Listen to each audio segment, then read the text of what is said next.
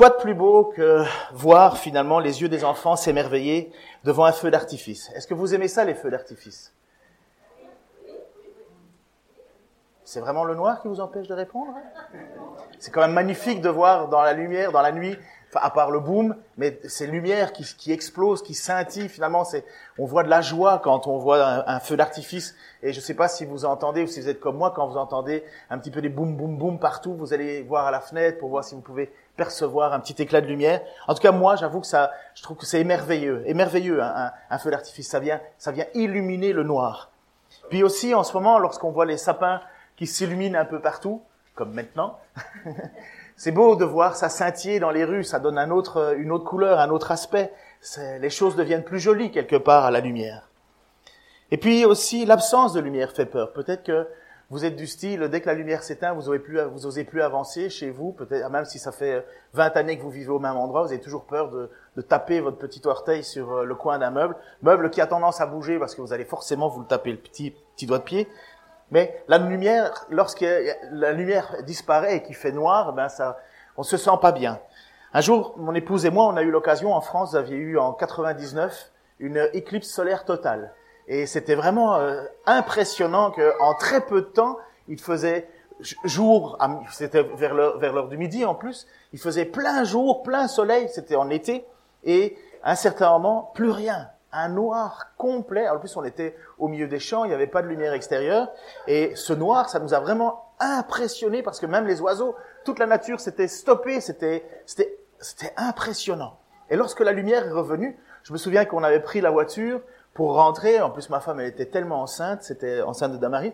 Et on avait pris la voiture pour rentrer. Je me souviens que, en prenant la route pour s'en aller, j'avais croisé le, le, regard de, de militaires parce qu'apparemment il y avait un camp militaire par là. Et je sais que aussi bien eux que moi, dans les regards qui se croisent, on était juste émerveillés de ce qu'on venait de vivre, et en même temps, on pouvait ressentir la grande différence entre la noirceur et la lumière. Et c'était tellement impressionnant. La Bible parle dès le départ de la lumière. Elle fait allusion dès le départ dans la Genèse, elle parle de lumière lorsque cette origine de la lumière, lorsque Dieu dit que la lumière fut. Et Dieu dit alors que la lumière soit, et la lumière fut. Dieu vit que la lumière était bonne, et il sépara la lumière des ténèbres. Dès le départ, nous voyons dans la Bible qu'il y a cette opposition entre lumière et ténèbres. Pour le moment, c'est simplement noirceur et lumière. Mais l'origine de la lumière, la Bible nous dit que c'est Dieu. C'est Dieu lui-même. Après ça, on voit que dans la Bible, la lumière et les ténèbres sont opposées. Il y a une dualité. Et nous voyons que la lumière représente le bien et le noir représente les ténèbres, ce qui est mal. Nous le voyons dans Ésaïe chapitre 5 verset 20 où il est dit Malheur à vous qui nommez le mal bien et le bien mal. Vous qui changez la lumière en ténèbres et les ténèbres en lumière. Vous qui changez l'amertume en douceur et la douceur en amertume. Nous voyons dans ces paroles de ce prophète qui est arrivé plus ou moins 700 ans avant Jésus-Christ, il nous fait et il nous rappelle qu'il y a vraiment au milieu de la lumière ce qui est bon et au milieu de la noirceur ce qui est mal. Au milieu de la lumière ce qui est la vie, ce qui est la douceur et au milieu de les ténèbres ce qui est amertume. Nous voyons que pour Dieu et dans l'écriture, le bien c'est la lumière, le mal c'est le noir, les ténèbres. Et puis il y a surtout aussi cette idée que la lumière peut nous donner un espoir. Qui a déjà fait une balade, une randonnée euh, sur un, euh, en passant par un, un, un, tunnel ferroviaire. Donc vous, vous marchez, vous prenez le tunnel parce qu'il y a un, gars de la bande qui dit allez on y va, on y va, et t'en as un autre qui dit non non non il va pas, c'est dangereux, on sait pas quand les trains arrivent. Et puis il y avait un peu le fou de la bande qui dit allez on va y aller, de toute façon on se jettera à terre. C'était un peu moi. Et euh, sauf que quand le tunnel, tu sais pas trop combien de temps il va durer. Tu sais pas. Et au plus tu avances, au plus il fait noir parce que la lumière qui était dans ton dos, elle s'éteint. En plus, quand le, le virage, quand le, tunnel est un petit peu en virage, ben à un certain moment il fait noir. Et tu continues à marcher, tu continues à marcher, tu continues à marcher, mais tu as peur. Et aussi fanfaron que je pouvais être, tu as peur parce que tu sais pas si le train va arriver oui ou non. Et tu suspectes tous les bruits. Et puis vous êtes en bande, ça commence à monter un peu le stress. Et vous voyez toujours pas le bout du tunnel. Mais quand le bout du tunnel arrive, justement, quand on commence à apercevoir cette lumière, la peur s'apaise. On, on, sait qu'il va y avoir un dénouement, on sait qu'on va vers quelque chose qui finalement va nous rendre libre de, cette, de, cette, de ce stress, de, ce, de, de cette anxiété finalement, parce que le noir nous oppresse. Eh bien, c'est un petit peu ce que euh, le prophète Michée va nous, va nous citer. Il dit, malheur à vous, qui nomme... Ah, ah pardon, c'est l'autre, Michée, voilà. Tu n'as pas lieu de te réjouir en te moquant de moi, ô toi, mon ennemi, car si je suis tombé, je me releverai. Si je suis enfermé au milieu des ténèbres, l'Éternel est pour moi une lumière. Si je suis enfermé au milieu des ténèbres, l'Éternel est pour moi une lumière. De la même manière qu'au bout de ce tunnel, même si on est dans les ténèbres, au bout de ce tunnel, la lumière est là. Et pour Michée, pour ce prophète, cette lumière, elle ne bougera pas, puisque Dieu a créé la lumière, c'est lui qui a décidé que la lumière fût, mais Dieu est la lumière. Et peut-être aussi, puis vous devez, enfin j'imagine que vous êtes suffisamment honnête avec vous-même, personne ici n'est bon. Ah, on peut l'être de certains moments, on peut l'être même pendant les fêtes, on va l'être un peu plus. Euh, c'est là où nos, où nos SDF euh, euh, se frottent, et tant mieux, les mains, parce qu'ils savent que nous allons être un peu plus généreux. Il y a des moments aussi où on fait, on fait des choses qu'on pense être bien, mais finalement ne sont pas bien. Qui n'a pas eu une dispute ici dans sa famille Qui ne s'est pas séparé de son meilleur ami pendant un temps parce que voilà, on est resté sur des situations pour de l'égoïsme Qui qui finalement peut dire que dans toutes ses relations, il les a toujours conservées parfaitement et c'est un petit peu facile de dire que c'est toujours les autres. On sait très bien qu'en fait nous-mêmes, on est pris par une part de ténèbres qui finalement prend une place plus grande qu'on voudrait.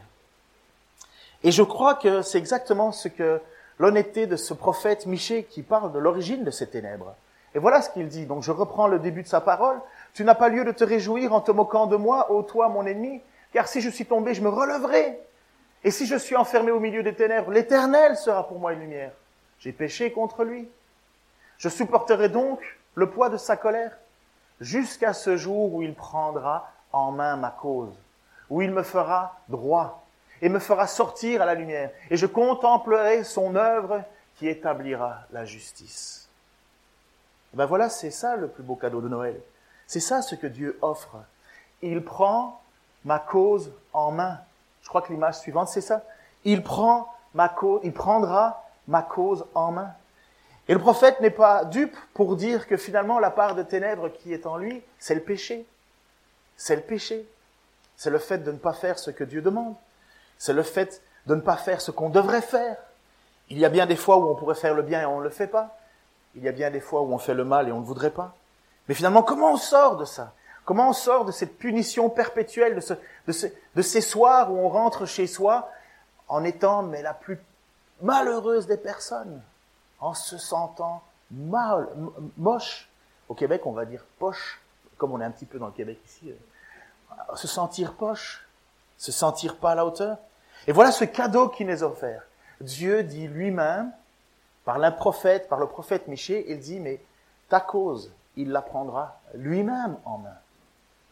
Mais combien de fois je peux me dire, j'y arrive pas Combien de fois cette semaine je me suis dit, ben, j'y arriverai jamais à être un, un, bon mari, un bon père, un bon pasteur, un bon citoyen.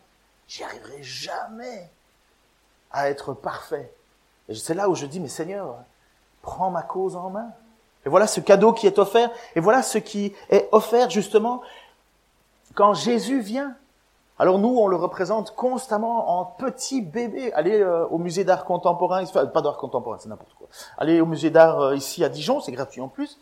Et combien de fois on ne représente pas encore Jésus comme étant un tout petit enfant Et on veut le limiter à ça. La raison pour laquelle Jésus est venu en tant que petit enfant, c'est simplement pour que nous n'ayons pas peur de s'en approcher.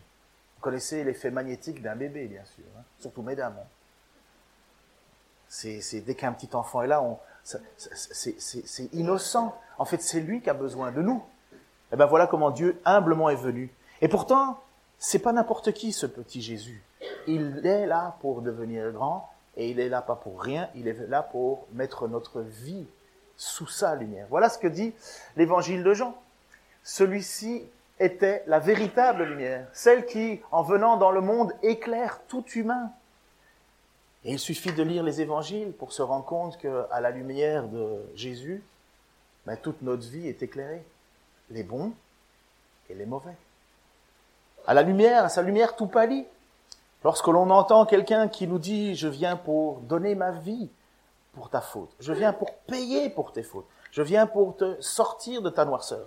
Finalement, il vient accomplir ce que Michée a produit, avait prophétisé.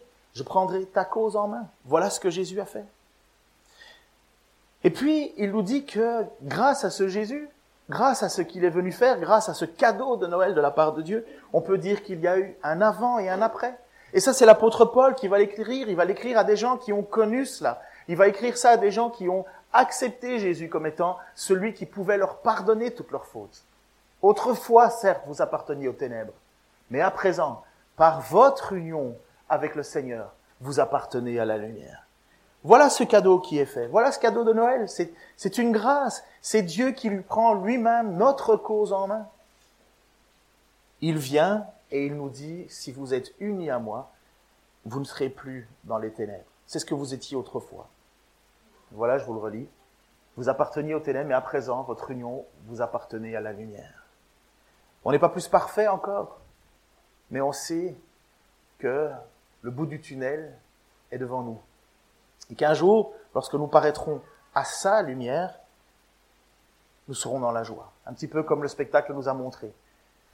Et cette dernière parole de l'évangile, Jésus parla de nouveau en public et il dit, Je suis la lumière du monde, dit-il. Celui qui me suit ne marchera pas dans les ténèbres, il aura la lumière de la vie. Et on revient à cette origine où Dieu créa le monde et où il dit que la lumière fut, il y eut un jour, un matin, et il sépara les ténèbres de la lumière. Voilà ce que Dieu vous offre. Voilà le message de Noël. Voilà ce que jamais un petit bonhomme rouge bedonnant pourra vous donner. La vie. La vie à sa lumière.